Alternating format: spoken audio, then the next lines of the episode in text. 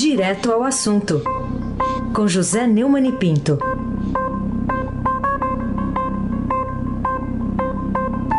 Oi, Neumani, bom dia. Bom dia.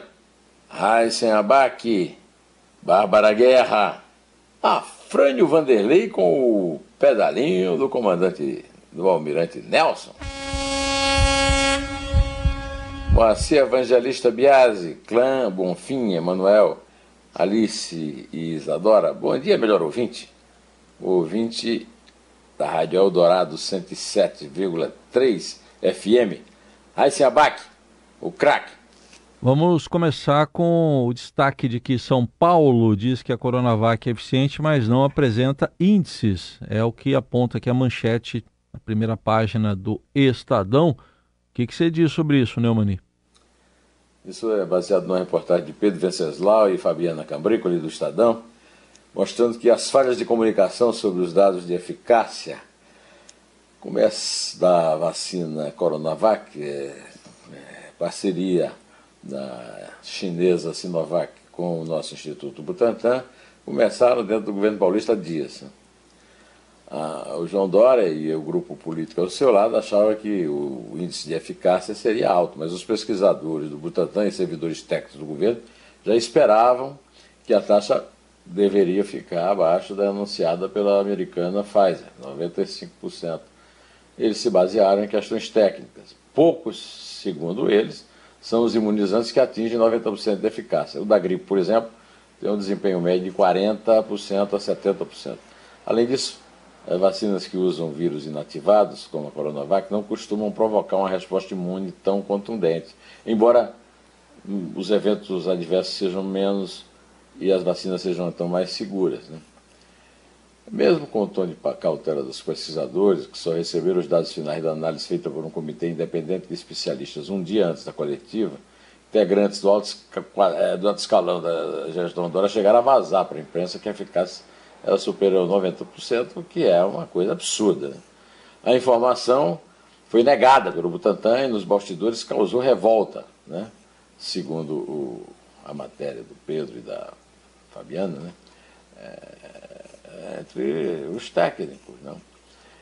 Olha, é, essa guerra particular é, não, não atende ao interesse público. O que interessa é a reação do cidadão. E essa reação é de frustração, não por culpa dos cientistas, mas dos políticos e principalmente dos nossos governantes federal e estaduais, que fazem uma guerra particular, que tem, é, atende apenas às suas próprias ambições, a atitude criminosa, pois lida com vidas. O mais grave é que a atitude negacionista do presidente da República não permitiu que até agora o país tivesse uma vacina a oferecer ao povo brasileiro. Mas, se o Butantan tem a credibilidade que tem, ele é que devia ter prevalecido e não as versões que os políticos espalharam para os repórteres. É uma lição. É uma lição que precisava ser aprendida pelo senhor Dória e por sua equipe, é, principalmente a equipe de políticos. Né? Raíssa Abac é o craque, viu? Neumann, enquanto a vacina não vem, Copacabana e as praias do litoral sul paulista vão fechar no dia 31, né, na virada do ano também é um destaque trazido hoje em reportagem do Estadão. O que, você acha dessas medidas, Neumani?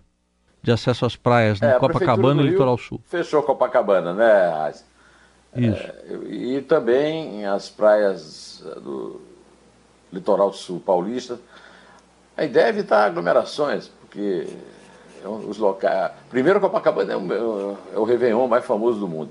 E as, praias, as outras praias todas seguem essa, essa tradição. Mas não tem como ir pular sete ondas, fazer festa, quando os índices estão estourando. Eu até acho absurdo esse negócio de ficar é, três dias no Natal no, no vermelho, depois volta para o amarelo, depois volta para o vermelho no ano novo. Primeiro tinha que ter sido antecipado e segundo tem que restringir mesmo. É, não há o que fazer a não ser isso. Né? É, a medida é limitada, é tardia, mas é correta. Antes tarde do que nunca, né, Raziabac e o craque. Pois é. Mas o que, que você diz do bate-volta do governador Dória? Foi ali, logo ali, em Miami, e voltou. ele cancelou a licença e anunciou ontem que é, está voltando a São Paulo para reassumir o cargo, porque o, o vice-governador Rodrigo Garcia do DEM testou positivo para a Covid-19. Na terça-feira, ou seja, anteontem, é, para a Assembleia Legislativa de São Paulo, ele mandou um ofício comunicando o seu afastamento. Né? E viajou para Miami, é, conforme informou por Twitter. A previsão era que só voltasse ao Palácio no dia 3, mas é, o Garcia, é, que iria cumprir as agendas, é, foi contagiado pelo coronavírus. A ausência de Dória também foi uma forma de poupá-lo de um eventual desgaste do anúncio do, do coronavírus. Agora, é realmente um absurdo. Um absurdo sem nome o governador. É uma atitude lamentável. E é só um toque para o Dória. Viu? Perdeu todo o espaço positivo que conquistou e deu razão ao seu inimigo Jair Bolsonaro. É, é, quer dizer, é, foi uma atitude, muita gente pode considerar até brega, mas pior do que isso, né? foi uma atitude covarde, é, porque fugiu das explicações. Aliás, nem deviam estar dando explicações, porque essa ala política que plantou notícias sobre o, o Butantan não funciona a favor do povo. Né? E o Brasil não tem mesmo para onde correr na guerra contra o coronavírus. Todo mundo está querendo se aproveitar. Né?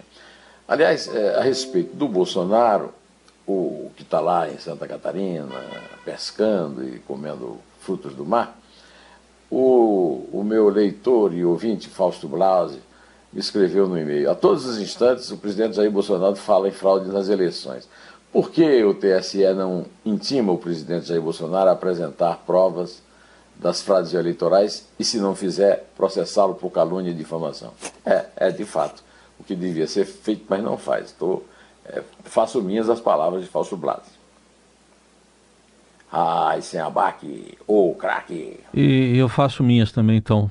Fausto deu uma boa ideia aí para os ministros lá do Tribunal é. Superior Eleitoral. É só... Toca a corneta! Toca é. a corneta! Toca a corneta. Vamos falar agora, a, aquela editoria que você conhece bem, editoria, eles só pensam naquilo, né? Os políticos só pensam na eleição para a presidência da Câmara agora.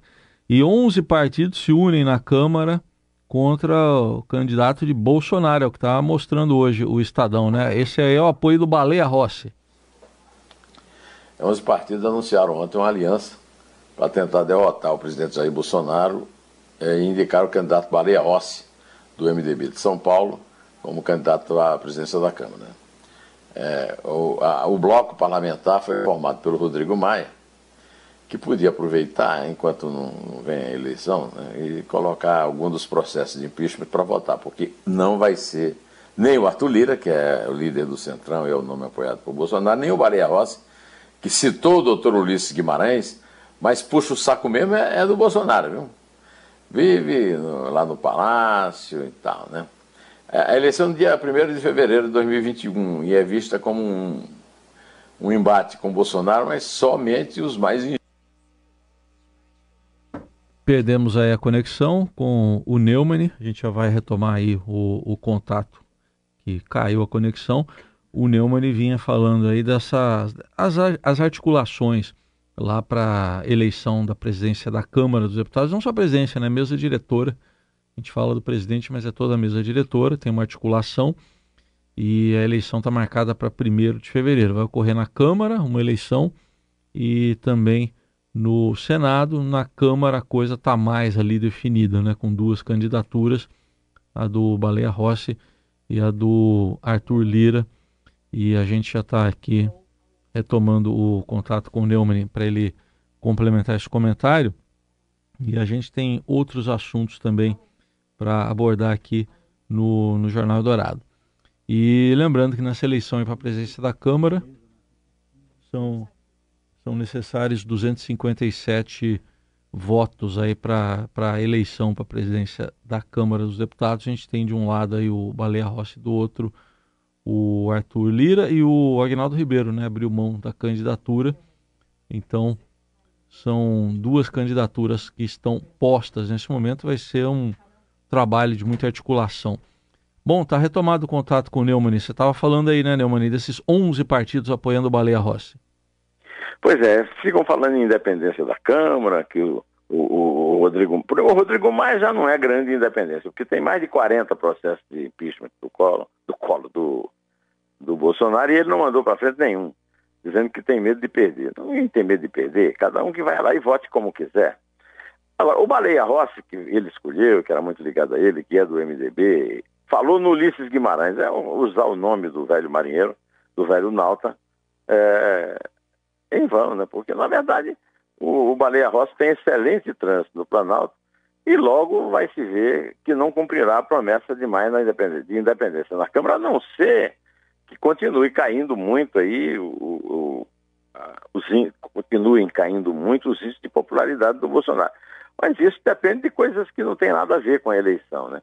A eleição eh, mostra um favoritismo do candidato do Bolsonaro, o Arthur Lira, né? Mas uh, tem sempre um, um coeficiente de, de traição é, que é bastante provável em eleições desse tipo. Né? De qualquer maneira, a eleição é dia 1 de fevereiro, dá para a gente esperar para ver, né, Raíssa Abac, o craque. Vamos esperar então. E vamos falar agora desse aumento, né, já aprovado agora em segunda e definitiva votação, lá na Câmara dos Vereadores de São Paulo, 46% de aumento no salário do prefeito. 46,6%, quase 47%. É. De R$ 24.175,55 para R$ 35.462, pertinho ali do, do, limite, né, que é o dos ministros do Supremo, que é o limite do, do pagamento é, de funcionários. Né. Os, o, o vice-prefeito e secretários municipais também terão reajuste. Né?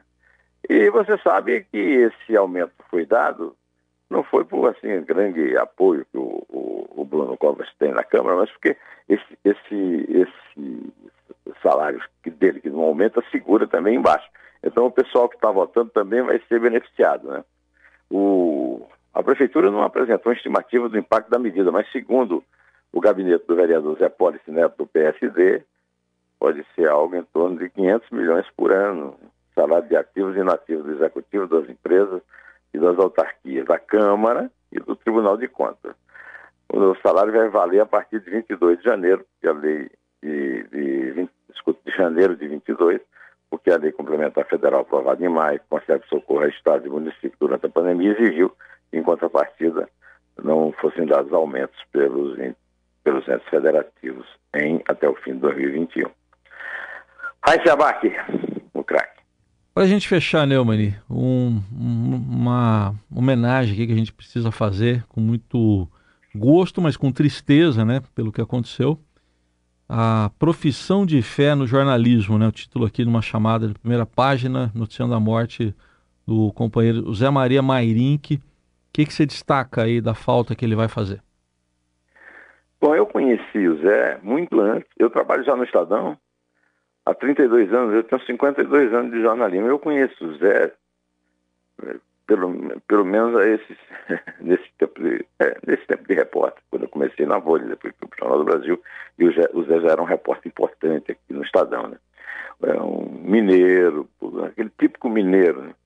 é, ex-seminarista, muito católico, muito bem informado, muito competente, muito talentoso. Morreu com 82 anos e segundo o, o, a matéria que foi publicada sobre ele no jornal, ele fez do jornalismo uma profissão de fé. Ele começou como repórter em 61, era um brilhante repórter. Aí ele deixou o seminário, deu umas aulas de latim e português e colaborou no semanário Jornal do Povo, da cidade de Ponte Nova, interior de Minas. No ano seguinte, em Belo Horizonte, trabalhou no Jornal Correio de Minas e começou o curso de jornalismo na Universidade Federal de Minas, estudo que concluiu mais tarde na Faculdade Casper Livre, em São Paulo. A reportagem foi a atividade a vida inteira do Zé. Ele recebeu os prêmios mais importantes da imprensa brasileira, como em 71, o prêmio ESSA. E chegou a, ao extremo da sua profissão, né? Ele entrevistou um santo. É, é de Maria Mairim, a reportagem publicada no Estadão em 14 de outubro de 2018, que deu a notícia da canonização de Dom Oscar Romero, arcebispo de São Salvador, em El Salvador, na América Central. Ele foi tornado santo pelo Papa Francisco em cerimônia em Roma. Mairim que conhecia muito bem o novo santo. Ele havia entrevistado o arcebispo no dia 21 de março de 1980, uma sexta-feira, acompanhado por dois colegas, um americano do Dallas Times Herald e um alemão da agência de notícias DPA. Três dias depois, o, o arcebispo foi é, vitimado por uma bala no peito e morreu mártir, martirizado na guerra lá, é, na guerrilha lá do litoral. Eu sei que a notícia é muito chata, mas hoje é dia de Natal, é o dia de desejar Feliz Natal a todos, né? ao Raíssa, o pessoal que está tá aí no estúdio, a Carolina que está de folga em casa, e a todos os nossos queridos ouvintes da Rádio Eldorado. É, eu desejo uma noite tranquila, reservada em família, com distanciamento social, com, com máscara, se possível com baixa é, libação alcoólica para não relaxar muito. Né? Não estamos em tempo de relaxamento, de relaxamento, mas estamos em tempo de atenção redobrada. A Jabaque, uhum. o craque, Feliz Natal e conta, por favor. Muito bem, antes de contar, agradeço também, Neumann, retribuo, Feliz Natal aí para você, para a família, para todo mundo aí e obrigado pela parceria. A gente só vai se falar, no caso aqui nós dois, só no, só no ano que vem agora. Né? Você está de folga semana que vem, eu também. Então, até 2020. Isso é, isso é uma notícia para mim, quer dizer que amanhã não, não temos jornal. Ah, amanhã não temos jornal, é isso. Amanhã é, não temos Jornal Dourado. Tá bom? O, okay. o, Papai Noel vai poder dormir tarde aí na, na Vila Papai Buarque Noel hoje. vai dormir tarde. É, vai dormir na Vila Buarque. Papai Noel vai ter trabalho hoje para entregar Vai deixar crescer a barba durante o sono. Isso. Valeu, Neumann. Obrigado. Vamos lá. É três. É dois. É um. Inter.